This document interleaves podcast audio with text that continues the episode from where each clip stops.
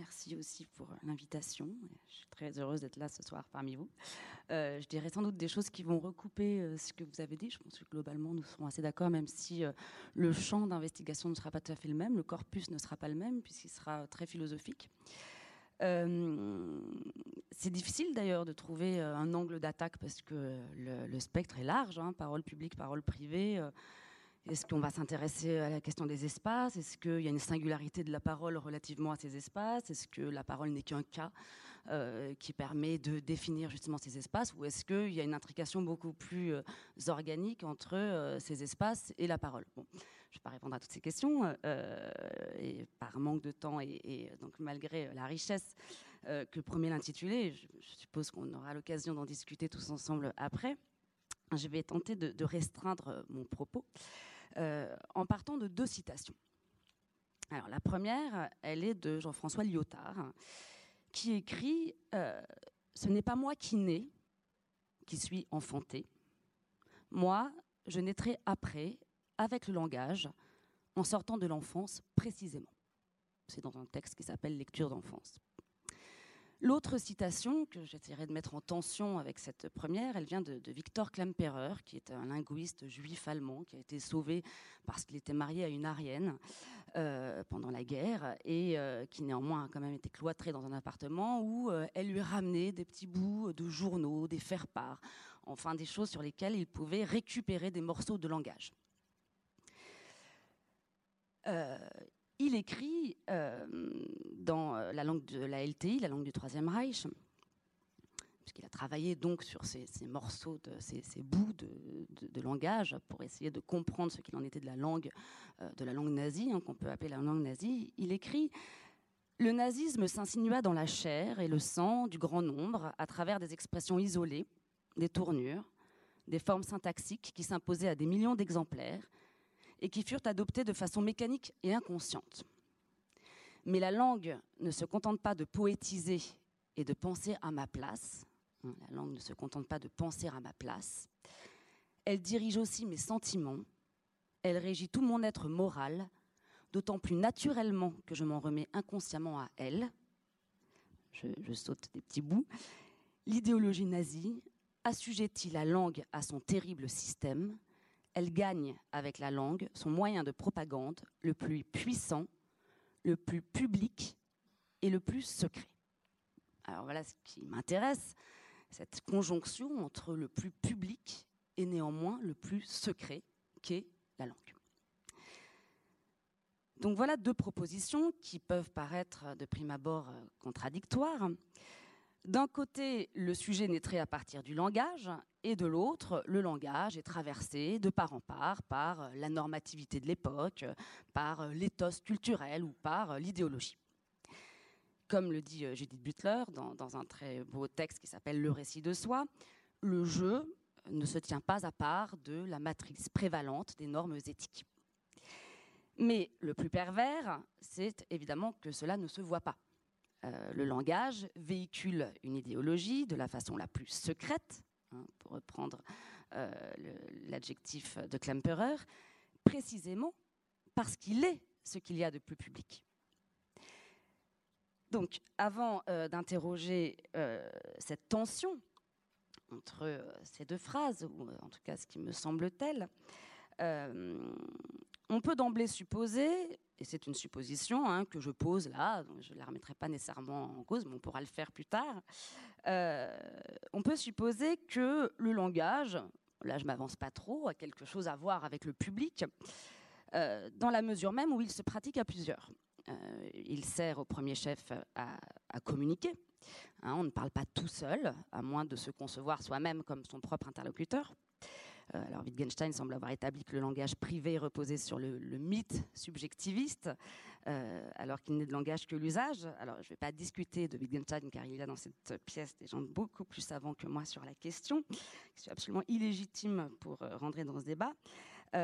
néanmoins, je vais quand même essayer d'aborder la question d'un langage privé par d'autres biais, par d'autres voies. Si je n'ai je, JE, avec un grand J, euh, à partir du langage, comme le dit Lyotard dans la première citation.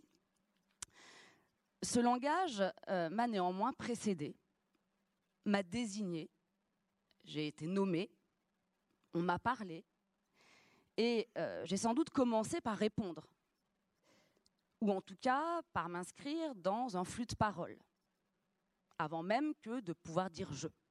Hein, on retrouve, on pense nécessairement ici au célèbre passage de Kant dans, l'anthropologie du point de vue pragmatique, hein, sur le petit Karl. je vous le cite parce que je ne connais pas de mémoire, j'ai une mémoire épouvantable. Euh, le petit Karl, pardon, ou le petit Charles, selon la traduction, qui parle de soi à la troisième personne. Karl veut manger, marcher, etc. Et il semble que pour lui, une lumière vienne de se lever quand il commence à dire je. À partir de ce jour, il ne revient jamais à l'autre manière de parler. Auparavant, il ne faisait que se sentir. Maintenant, il se pense. je ne vais pas euh, commenter la citation. Ça nous emmènerait encore autre part. Euh, je, vous l'ai dit juste pour, euh, pour porter l'attention sur le fait que le jeu serait second. Et ce qui est premier, c'est le langage. C'est le langage et c'est le sentir. C'est un langage, en l'occurrence ici, lié au sentir. Et ce langage, on l'a dit, n'est pas évidemment un outil neutre qui serait prêt à servir, à être utilisé hein, dans une intention qui serait radicalement indépendante de lui. Le langage arrive déjà chargé, alors évidemment de ses sédiments historiques, mais aussi ou encore de ce qu'on va appeler, pour faire simple, l'ère du temps, ou euh, pour faire plus compliqué, euh, son propre horizon d'intelligibilité. Bien, donc, euh, je repose la question, est-ce qu'il y aurait une différence entre une parole publique et une parole privée? Étant entendu donc que toute parole, je l'ai supposé tout à l'heure, est d'une certaine manière publique, dans la mesure où elle nécessite des interlocuteurs, mais dans la mesure aussi où le langage précède la parole. Alors, dans une première ligne, euh, je vais essayer de, montrer que euh, le brouillage euh, entre public et privé est quasiment structurel non pas seulement parce que aujourd'hui, euh, comme Anne l'a rappelé très justement, les frontières s'effacent, en l'occurrence au profit de l'homme privé, l'homme économique, entraînant l'affaissement du politique, l'affaissement de l'espace public. Tout ceci étant aidé, on l'a dit aussi, hein, on l'a mentionné, par les nouvelles technologies, hein, qui favorisent en tout cas l'expression d'une parole privée, l'expression d'une parole affective, l'expression de l'affect, au détriment de l'exercice public de la raison, tel que Kant, euh, notamment, l'appelait de ses voeux. Hein, la publicité kantienne versus la publicité euh, que l'on peut voir euh, dans les médias ou les réseaux sociaux. Et si la parole privée a colonisé l'espace public, on peut renverser la proposition pour voir que la plupart du temps, la parole privée est parfaitement indistincte de la parole publique. Alors on retrouve ici euh, une analyse fameuse, hein, celle de Heidegger, euh, du on, hein, qui désigne le mode d'être euh, de la quotidienneté du Dasein. Je vous le cite, mieux que de le traduire. Donc l'être l'un avec l'autre dissout totalement le Dasein propre dans le mode d'être des autres, de telle sorte que les autres s'évanouissent encore davantage quant à leur différenciation et leur particularité expresse. C'est dans cette non-imposition et cette imperceptibilité que le on déploie sa véritable dictature. Nous nous réjouissons comme on se réjouit. Nous lisons, nous voyons et nous jugeons de la littérature et de l'art comme on voit et on juge. Plus encore, nous nous séparons de la masse comme on s'en sépare, c'est-à-dire que c'est difficile de s'en séparer. Nous nous indignons de ce dont on s'indigne. Et euh, bien sûr, nous parlons comme on parle. Ce qui rejoint euh, par un biais ontologique ou phénoménologique, je ne vais pas y arriver, mais de toute façon, c'est des termes un peu barbares, phénoménologico-ontologiques, euh, les analyses de Hannah Arendt, de Günther Anders ou encore d'Adorno sur l'homme de la masse, hein, cet individu désubjectivé, cet individu atomisé, sans lien avec l'autre, si ce n'est d'être identique, ce qui ne constitue pas euh, un lien. La parole du on effacerait donc euh, cette distinction entre l'espace public et l'espace privé. Alors certes, les conventions demeurent. Hein, je, vous vois, mon supérieur, et m'adresse familièrement à mes amis. Néanmoins, je véhicule le même système normatif, le même horizon ontologique, les mêmes structures de savoir et de pouvoir, que ce soit dans l'espace privé ou dans l'espace public. Et l'on retrouve euh, la question de Klemperer.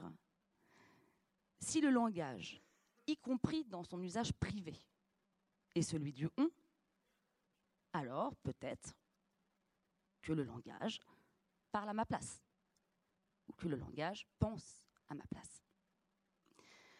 Constat que fait euh, un réalisateur, donc rien à voir, qui s'appelle Ritipan, qui a lui aussi fait l'expérience d'un totalitarisme génocidaire, je le cite dans son livre L'élimination, où il rencontre de, l'expérience du film euh, autobiographique qu'il a signé, qui s'appelle L'image manquante, qui est un, film absolument euh, magnifique, bouleversant et, très philosophique à plein d'égards. Les dirigeants Khmer Rouge avaient donc développé cette langue sans dialogue, sans échange, cette langue dérivée et violente, fondée sur des mots khmer qui en écartaient certains et en forgeaient d'autres aujourd'hui, donc après euh, le régime de l'Ankar, après le régime des Khmers rouges, tout n'a pas disparu de cette grammaire, on pourrait en dire autant euh, d'aujourd'hui relativement euh, au Troisième Reich, où il n'y a pas de place pour l'émotion, le doute, le trouble. C'est bien qu'avec une telle grammaire, on peut se demander si on parvient même à éprouver une émotion en deçà des mots qui seraient à même de l'exprimer. La langue ne se contente donc pas d'instiller insidieusement pardon, le, poison, pour reprendre la métaphore de Klemperer, elle façonne une certaine subjectivité, ici en l'occurrence empêchée d'émotion. Alors ce qui est peut-être en cause derrière ce brouillage, et euh, le fait qu'un langage propre soit déjà une forme de paradoxe, Hein, d'où euh, le défi et la difficile tâche de la littérature et de, la poésie. Comment créer du singulier, comment créer du nouveau euh, avec euh, le langage qui sert à commander un café. Ce qui point, ce qui apparaît, disions-nous, c'est sans doute eh bien, la question de l'autre, celui à qui l'on s'adresse. Car si le langage peut être le même dans l'espace privé et dans l'espace public, en revanche, c'est peut-être précisément parce qu'on ne l'adresse pas. Autrement dit, euh, que ce langage, privé ou public, n'est pas une adresse. Et qu'est-ce qu'un langage qui n'est pas une adresse? On l'a vu, on, on, parle toujours à un autre, en tout cas en apparence. Où donc est passé cet autre? Alors dans la relation privée, euh, on oserait dire intime à un autre, même s'il faudra faire un sort à, ces faux amis que sont le, privé euh, et l'intime. Je crois que Michael, tu vas en parler. Euh, le sujet se, dessaisit ou se décentre dans cette relation intime, on va dire, pour être plus précis, pour laisser être l'autre. Peut-être que, comme l'écrit succinctement Lévinas dans Éthique et Infini, je le cite, le dit ne compte pas autant que le dire lui-même. Celui-ci m'importe moins par son contenu en information que par le fait qu'il s'adresse à un interlocuteur. Alors, sans entrer là encore hein, dans la philosophie euh, de Lévinas, on pourra retenir en tout cas que euh, le dire est toujours et avant tout une adresse et euh, que cette adresse prime le contenu de ce qui est dit. Mais tout dire n'est pas nécessairement une adresse. Y a un tiers, lorsque la scène, euh, lorsque le format où s'énonce le dit n'offre pas les conditions au dire de s'adresser, lorsque le dire est par exemple formaté euh, en discours télévisuel, et, ça par exemple c'est une vraie question euh, que je me pose, je ne suis pas sûre d'avoir la, réponse. Est-ce que le discours à la télévision est une adresse? Est-ce que le, discours face caméra, donc qui est une adresse à, un écran qui vous renvoie en général votre image, est une adresse? Euh, si donc le dire est repris à l'intérieur du langage, hein, celui qui le précède, ou euh, si le dire se réduit à son contenu, s'il s'abolit dans son thème, alors effectivement, je repose la question, est-ce qu'on peut réellement parler d'adresse? Autrement dit, euh, on peut émettre l'hypothèse que la parole privée, au sens, là encore, d'une parole intime, et encore une fois, ce rapprochement est très discutable, mais j'y reviendrai très rapidement, euh, peut s'énoncer dans le dialogue avec un autre et pour un autre. Mais que la parole publique euh, s'en tient à son dit, parce que l'adresse est diluée. C'est une hypothèse. Hein.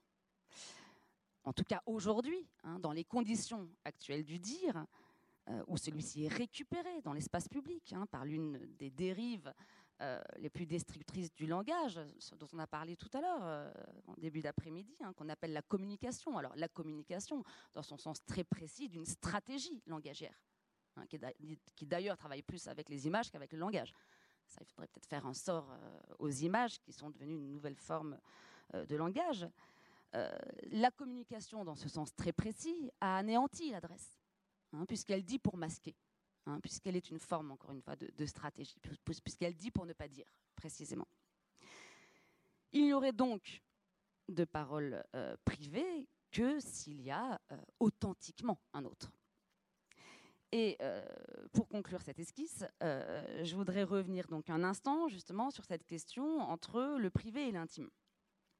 Alors j'ai par facilité ici identifié l'intime et le privé, ce qui est très très différent. Euh, le privé reste un espace, un espace qui est délimité par son contraire, à savoir le public. Euh, il se définit par une partition sociale. Donc l'espace privé euh, a une fonction sociale. L'intime, en revanche, n'est pas à proprement parler un lieu. et il peut représenter un îlot de résistance, comme chez Rousseau, par exemple, ou encore chez Barthes, qui complexifie la distinction entre privé et public lorsqu'il écrit. Je voudrais euh, terminer un petit peu sur, euh, cette citation qui est euh, tirée de la Chambre claire. Donc on fait encore référence au cinéma ou en tout cas à la photographie, et là encore à l'image, vous voyez. Le privé, écrit-il, n'est pas seulement un bien tombant sous les lois historiques de la propriété, comme il est aussi et au-delà, le lieu absolument précieux, inaliénable, où mon image est libre, libre de s'abolir, comme il est la condition d'une intériorité dont je crois qu'elle se confond avec ma vérité, ou, si l'on préfère, et effectivement on préfère, avec l'intraitable dont je suis fait. J'en viens à, à, reconstituer par une résistance nécessaire la division du public et du privé, je veux énoncer l'intériorité sans livrer l'intimité. Bien, donc l'intimité serait du côté de l'intraitable, quand le privé peut encore s'exposer, se traduire. Mais euh, cette intimité, ou cette intériorité, c'est le, mot de, Barthes, euh, elle ne semble exister que par la capacité du jeu à dialoguer avec lui-même, autrement dit sa capacité à penser. C'est en tout cas la définition que donne Platon. Hein, la pensée est un dialogue intérieur, définition que euh, Anna Arendt va reprendre à son compte pour euh, rendre compte notamment euh, de la banalité du mal, c'est-à-dire précisément l'absence de pensée. Hein. La, banalité du mal ne, viendrait pas d'une perversité quelconque, mais bien de, de, cette absence de dialogue intérieur, de cette absence de pensée. Et euh, sans doute n'y a-t-il absolument rien de plus difficile que de dialoguer euh, avec soi-même, car euh, c'est alors que justement la parole échappe à l'aliénation à laquelle elle est nécessairement soumise et dont on a parlé au tout début de cet exposé, aliénation du fait de, son appartenance au langage qui la précède. Et donc ce dialogue intérieur échapperait à la partition sociale entre parole publique et parole privée. Et on peut même dire que ce dialogue intérieur la rendrait possible, cette partition. Alors ce dialogue n'exclut pas un tiers, hein, qui peut s'appeler l'analyste. Euh, il n'exclut pas non plus l'autre, au contraire, il l'intègre. Hein. Ce dialogue intérieur suppose même que je sois différent de moi-même. Je voulais terminer sur l'idée d'un dialogue.